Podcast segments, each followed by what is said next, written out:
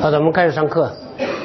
刚才咱们讲到刘备，刘备的权术是很值得推敲的，因为他的权术往往是呃用在你并没有太注意的地方，他在使权术。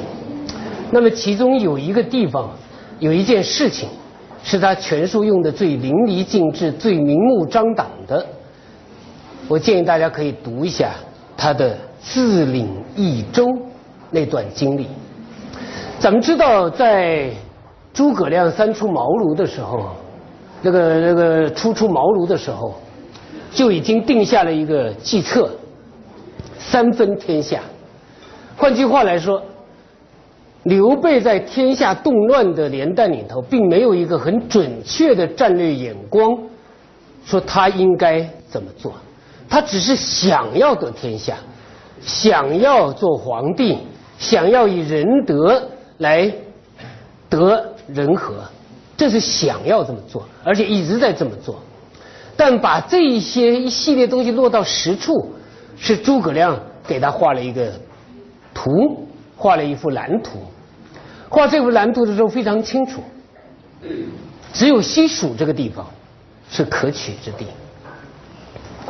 应该说，刘备对西蜀这个地方是早有企图的，这点没有任何疑问的。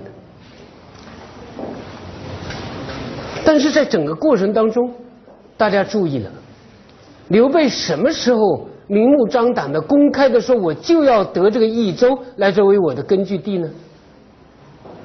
没有这么说，他慢慢慢慢的这么做。张松献图是个很重要的过程。张松原来要把益州送给曹操，曹操并没有把益州这个地方太放在眼里，当然更瞧不起张松这个人，以貌取人，失之子羽，把张松给放走了。张松长得太丑了，曹操没想要他。没搭理他。张松到了荆州，内心想要游说刘备去益州。刘备怎么做呢？他知道张松是从益州来的，知道张松刚从曹操那过来，又到他这，肯定是有企图的，这个都知道，心知肚明。但他对张松一句话也不说。为什么不说？将欲取之，必先予之，大家知道的，这是一种战略。诸葛亮教他的，说你好好招待张松，把这个姿态做足了，但一句也不要提益州之事。所以他跟张松没有什么交情，但是刘备很会做有交情的举动。所以当最后送别了。刘备拉着张松的手，依依不舍。你说有什么的交情？就是那依依不舍，而且泪流满面。送了一程，说不行，我再送你一程。送了一程，不行，我再送你一程。为什么一直送他？就是因为我心里有话，我不能说，你又不说，你不说我不能走哎。我再送你，啊，接着送，接着送。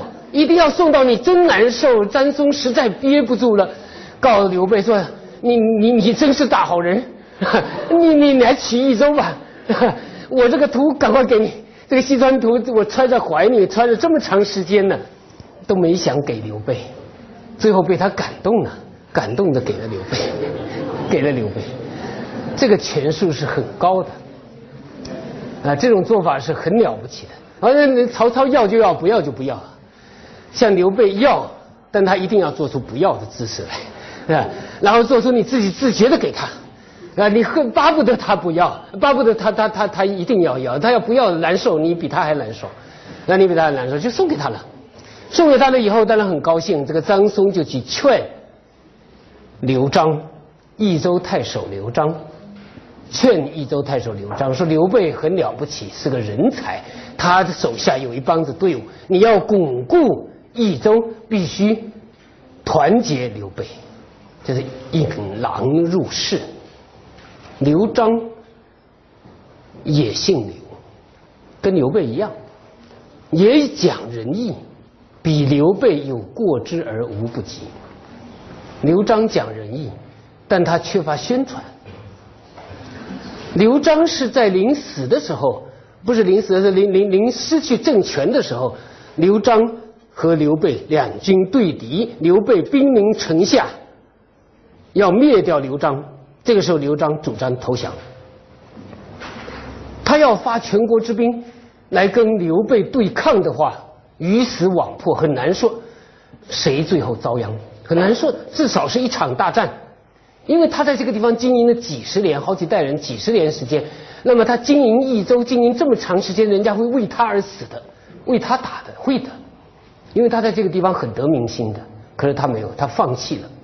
他说不能因为我要保住益州太守这个职权，就让百姓受害，让我几代人的这些百姓，对吧？几代人来管理的这个百姓受害，不行，我不能做这个不仁义的事情。他放弃了，要刘备打死也不会放弃。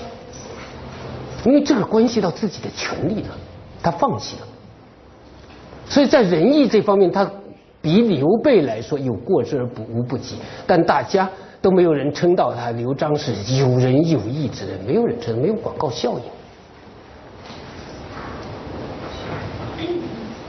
正是因为他太相信刘备了，人家都告诉他，他那些大臣都告诉他说刘备是个枭雄。不能轻易留他，更不能把他留在家里头，不行的。他不相信，他说刘备贤德了，贤德是我宗兄，他比那个刘备比刘璋迟长几岁。说他安肯有夺我基业之心也？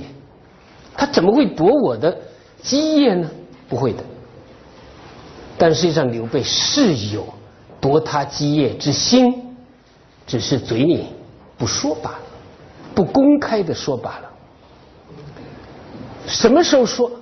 对庞统说，对别人不能说，因为他到这的目的非常明显，那，非常明确，就是要夺这个。但即使对庞统说，他还要做姿态，还要做姿态。当他见刘备、见刘璋的时候，庞统告诉他：“你把刘璋给绑住，把他的要挟他，是吧？这就把权力给夺来。”他说：“不行，这个。”刘璋，这是我同宗骨肉，诚心待我，我我不能做这事情，做这事情不义，真的不义吗？不完全这个考虑，他说的很明白。我刚到蜀中，叫做恩信未立，我没有威望，怎么能够做这样的事情呢？他也知道时机未到，这也是刘备聪明的地方，该忍就忍，该退就退，这也是庞统和诸葛亮不同的地方。常庞统在实施霸道上是不顾后果的，这个实施诈术完全不顾后果的。而诸葛亮不同，诸葛亮在实施诈术的时候，他要兼施人道，要兼施人道的这个七擒孟获就可以看出来了。所以行诈术，诸葛亮要做的你口服心服，庞统不管的事。所以在这一点上，刘备比庞统更高明，这是枭雄。所以当他派守他去守监家关那个呃家那个家门关啊，让他去守家门关的时候，小说写了，他管不仁义于天下，这个讨好讨好百姓，讨好百姓，这样来树立自己的仁德，要有这个过程。有了这个过程以后，他就敢于和。刘璋对抗，敢于和刘璋对抗，对抗的结果是打败了刘璋，打败了刘璋，他就忘乎所以了。所以你看刘备前前后后的表现，你就可以看出刘备那个行仁义真和假的各方面的表现。小说中写刘备的假和写曹操的假都写假。甚至像鲁迅所说的，写刘备要表现他的长厚这种性格，宽仁厚道这种性格，甚至有点作伪，就装出来的。但是特点在什么地方呢？毛宗刚作为一个阅读者，他是很明白的。他讲了，说贤德之投江与曹操之买民心一样，都是假处，这是对的。但是曹操之假，百姓知之；贤德之假，百姓偏不以为假。虽同一假也，而玄德胜曹操多矣。这是毛宗安的立场，但这个立场应该说没有错。同样作假，刘备比曹操更高明。这是在教天下这些耍权术的人呢，说作假是耍权术不仁不友的一种方式。但是你要作假，让人家明明知道你是假，但不认为是假，这点是非常高明的。就知道是假的，曹操也知道是假的，百姓知道是假的，而且断定他就是假。刘备百姓也知道他是假的，叫偏不以为假，知道是假的，但觉得这不是假的，他是仁义的，他仁义他不得已，就像我刚才说的。他是不得已，他的广告效益太好了，然后他做假都觉得他是不得已的，他是应该这么做，我给找出原因来，说他这么做是怎么怎么怎么的应该，啊，非得这么做不可。这里讲的故事是刘备之欲投江，就是我刚讲到的这个携民渡江，携民渡江，一看到这么多的百姓跟他渡江，遭受那么大的苦难，是吧？这个。扶老携幼跟着逃难，的确是很痛苦的。他就说：“干脆我死了吧，是吧？我死了就没人追我了，这百姓也就安全了。”就做出要投江的样子来。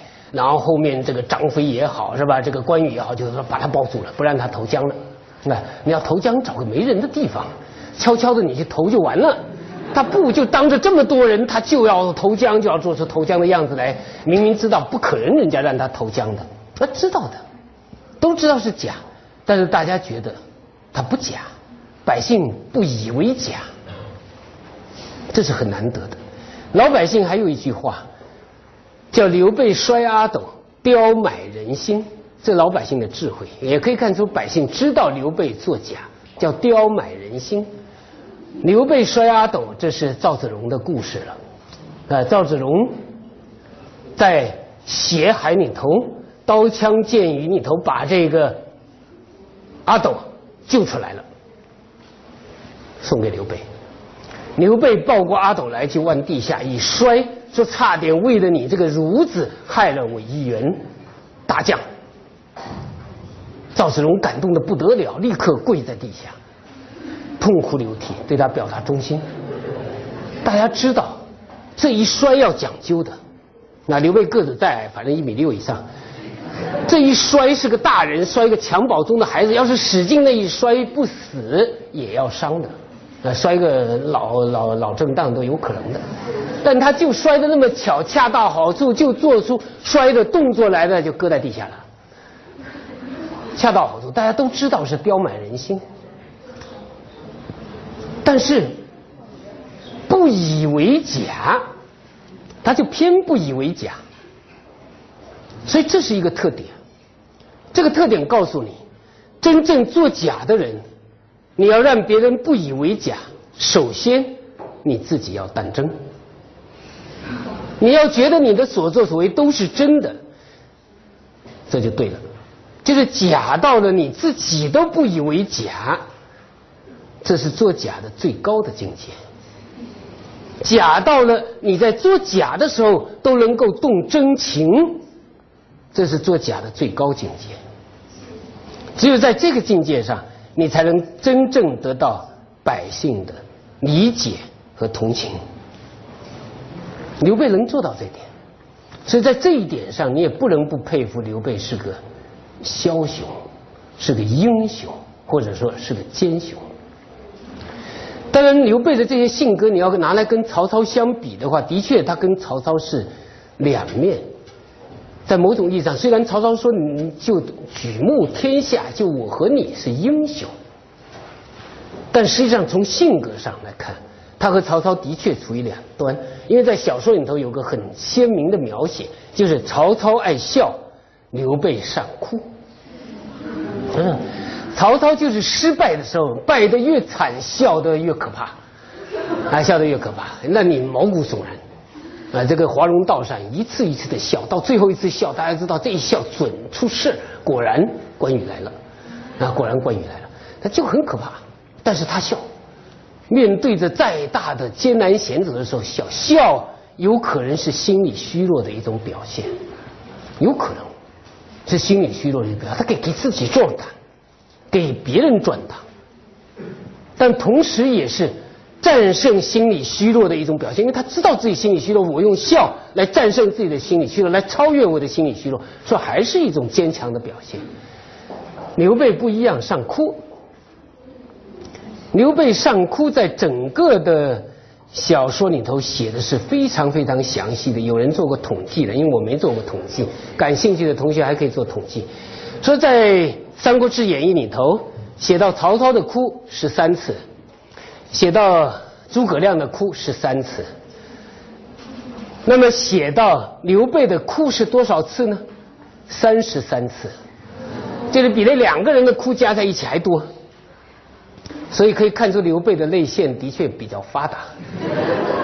那这一点古人也有认识，毛宗岗说：“先主从来善哭。”这是毛宗岗的评语里头说的，说先主基业。半以哭而得成，老百姓也说了，刘备的江山哭出来的，呃，刘备的江山哭出来的，所以哭在刘备的整体表现上是个非常鲜明的特点，但这个特点没有成为遗传，没有他阿斗他的儿子阿斗没有遗传他这个特点，他的阿斗这个乐不思蜀，呃，老是在笑嘻嘻的，笑对人生，这完全不一样的。刘备这么一哭，你得仔细看，你仔细看。我刚才讲了，在张松那哭，前头在徐庶那哭，他的哭很管用的，真哭假哭，他一哭准有事儿，啊，一哭准有事儿这个事儿还不能说出来，要感动的让别人说出来，这个时候他哭。徐庶是他好容易碰上的一位军师，他老打败仗，终于有一个徐庶帮他打了一次胜仗。可是徐庶要走了，那当然被曹操给逼走了。他在送徐庶的时候，也是一路哭啊，一哭再哭，一哭再哭，依依不舍，那依依不舍。最后看到徐庶终于走了，他放声大哭，这个生怕徐庶听不见，你走远了听不见呢。啊，原来可以吞气，现在不行，都走了，这个时候放声大哭。为什么放声大哭？这走了，他没人呢。所以一哭哭的这个一路过程当中，一路哭的徐庶心乱如麻，最后大声一哭，徐庶才清醒过来，说：“糟了，有件大事我忘了告诉你，推荐了诸葛亮。”那立刻把诸葛亮推荐给他了，而且做好人做到底，不止推荐给刘备，而且专程的在到曹操那去的路上，专程跑到诸葛亮那去，告诸葛亮：“我把你推荐给刘备的啊。”把推荐给刘备，这做好人做到底。所以大家仔细的看刘备的哭，这个请诸葛亮的时候也是一哭再哭，一哭再哭啊，一哭再哭。不是说我请你出来是为了我，呃，为了天下百姓啊，为了我是为天下百姓来请你的，所以我必须痛哭，必痛哭。所以这一系列的表现很有意思，大家可以仔细再看刘备的相关的特点。那么咱们刚才讲的这个刘备呢，这个咱们有个题就是比较刘备、曹操这种形象，也不一定做比较了，好吧？咱们请一些同学来谈谈对曹操，因为这是两个咱们要分析的主要的人物。这诸葛亮形象后面就跑一跑，也不太说了。大家看一下有什么想法啊？有什么感受？随便说。呃，咱们这个是第八组的同学，自己来还是我点名？嗯？哪位同学想说的？我要不我点吧。呃，罗超。啊，那个呃，简单说一下他们两个之间的我们比较。然后，呃，曹操，曹操当时我们的呃，针对这道题目也进行过探讨，包括一些呃查资料。我们整体的感觉就是，呃，曹操他胜过刘备，就是胜在一个。真字，就是说他呃虽然是一个呃就是那说那个呃宁可天下人我负天下人，不让天下人负我。但是他是就是以一个嗯该狠则狠，就是的确是一个阴谋家的手段，就是做的非常的呃是用的一个非常硬的一个手腕，是个政治家的手腕。但是刘备呢就感觉有点有点那种嗯太虚伪了，过于虚伪了。呃，靠靠他的虚伪，然后来获得这个整个这个呃三分三分三分天下这个基业。呃，所以就是我们的感觉就是，呃，在这一点上，曹操要那个胜过刘备的。但是怎么说呢？呃，就是在整个的一个呃整个创业过程当中，其实刘备的三分天下中，刘备他的基业是最难建立的。呃，包括曹操，他是嗯有自己的那个家族的背景。那么那个孙权呢，也是有呃子子那个。继承了父业和他的兄长的基业，唯独刘备可以说是白手起家。然后在这一点上，就是刘备的谋略其实，呃，也是要高于曹操和孙权的。呃，这点是我们通过他的那个呃他的这个创业的过程来看。啊，还有一点就是，我们感觉到，我们感觉到那个呃刘备和曹操之间他们的呃共同点就是在这个。用人和识人方面，都是独具慧眼的，呃，因为毕竟自己的背景不一样，和自己的那个呃的那个经历不一样，所以在用人方面，那么刘备呢，主要是就是靠情来打动，然后基本上用的是属于一种许愿，就是预先预先告诉你是我我们要要打下一个江山，然后呃我们会有一个什么什么。呃，为了天下这种谋福利这种东西，但是曹操呢，他就是以利而诱之，呃，这是他们在用人方面的不同，呃，就是但是虽然说是方法不同，但是最后达到的呃目的还是一样的，都是笼络了天下的一大批的那些呃闲事为他们服务，呃，还有就是感觉到嗯。就是在青梅煮酒论英雄的时候，实际上就是在那一章的时候，基本上就是把呃刘备跟曹操之间的那一个呃他们的就是特点给体现的是淋漓尽致，呃包括曹操的那个呃属于那种比较的强硬，然后刘备属于那种韬光养晦之志，在那个整个里边都体现的非常的详尽，所以说从那个青梅煮酒这一节里边，我们也可以看到。这两个人之间的呃区别和他们的那个材质，这是我的说的很好，嗯，谢谢。好，好好，请坐。那个刚提出了一个，我突然想到有两个很有意思的话题，请坐，请坐。很有意思话题，一个话题是这个平民出身的人他创业更艰难，这个大概是个很值得琢磨的话题，很值得琢磨的话题，就是平民出身、底层出身，这个卖草鞋的出身，是吧？这个。这个和曹操有一定基业，和孙权有更大的基业，这个完全不一样，完全不一样。这个平民出身的人的创业，他的心态、他的方法、他的经历，恐怕是有他的特点。所以刘备这个不知道有没有人专门研究过啊？现在因为也有很多大学生创业，这个这这个创业这个很值得推敲、很值得琢磨的一个话题。还有一个话题也很有意思，刚讲两个人都很识人。按照我的看法，可能还可以更进一层。咱们经常说叫知己知彼，在呃识人知人这一点上，恐怕首先是在知己识己，这是一个基础。这两个人恐怕在这一点上也是共同的，都很了解自己。曹操很了解自己，刘备也很了解自己。呃，他很了解自己，所以我刚才说他那个做伪做假，能做到用真情去做，他了解自己，他了解自己，自己应该怎么做，呃，怎么做更好，怎么做能达到目的，怎么做能够赢得别人的同情和感动等等，他很了解自己，知道自己的长处，也知道自己的短处。正是因为了解自己，刘备才会重用诸葛亮。换句话来说，诸葛亮如果搁在曹操那，绝对不是这种地位，而且不可能得到这种地位。但是在刘备这可以，因为刘备知道自己远远不如诸葛亮，这是小说里头的描写，这个不是历史事实。历史事实上的历史上的刘备完全不一样，在这一点上，就是说历史上的刘备没有那么傻，而小说中刘备的确很傻，你知道傻的极其可爱，那傻的极其可爱，这个是完全不一样的。